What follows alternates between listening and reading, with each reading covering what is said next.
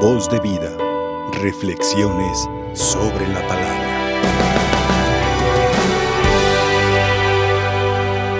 Estamos, hermanos, en la víspera de iniciar la Semana Santa.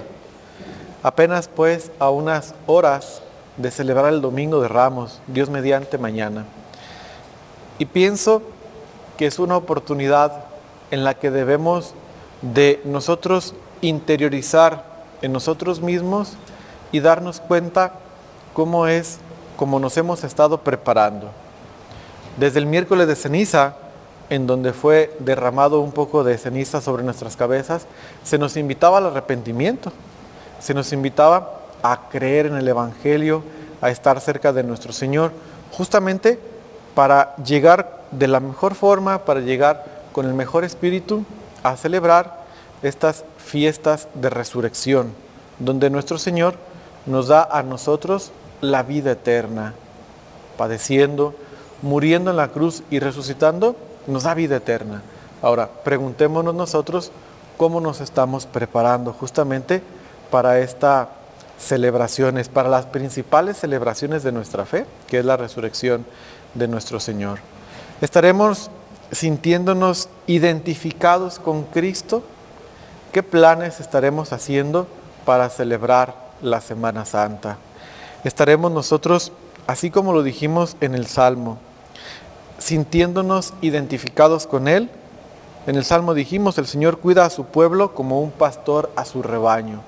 Para que lleguemos a este punto, hermanos, tenemos que sentirnos identificados con Cristo.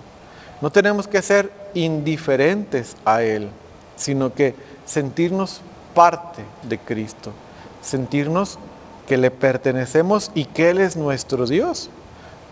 ¿Qué estaremos planeando? Estar al pie de la cruz como nuestra madre nos lo enseña, contemplar sus misterios, estar buscando agradar a nuestro Señor o cuál será nuestro plan.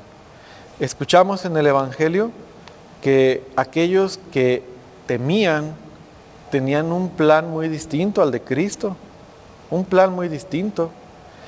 Pienso que era por miedo, por lo que los sumos sacerdotes, luego de que algunas personas les fueron a decir lo que estaba pasando con Cristo, convocaron al Sanedrín y decían, ¿qué será bueno hacer? Tenemos miedo que vayan a venir los romanos, tenemos miedo que nos vayan a destruir. Y por miedo estaban tomando estas decisiones. Hermanos, cómo nosotros estaremos actuando.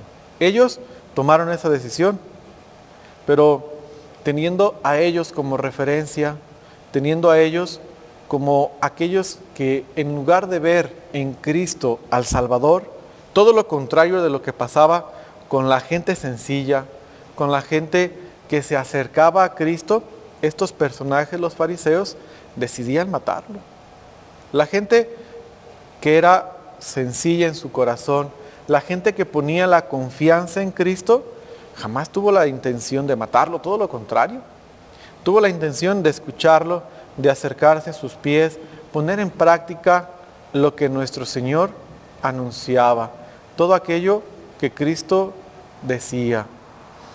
¿Cuál será nuestra postura? ¿Cuál va a ser nuestra actitud en esta Semana Santa?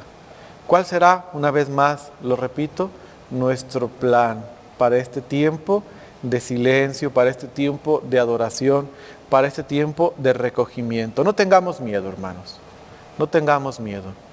Vamos acercándonos a nuestro Señor como Él nos invita, acercándonos con un espíritu renovado, confiando plenamente en Él. Y que nuestro plan sea agradar a Dios, que ese sea nuestro plan, agradarle en nuestras actividades, agradarle en nuestra vida y que así como Él mismo lo ha prometido, un día gocemos de la vida eterna. No estamos solos, no olvidemos que nuestra Madre, la Virgen María, nunca deja de interceder por nosotros y ella, así como la contemplaremos al pie de la cruz, no deja de interceder por nosotros. Que también nosotros entonces nos pongamos al pie de la cruz de Cristo, contemplemos sus misterios, acompañados de la Virgen María y que juntos gocemos un día de la Pascua que no tiene fin, de la Pascua de la vida eterna. Voz de vida, Reflexiones sobre la palabra.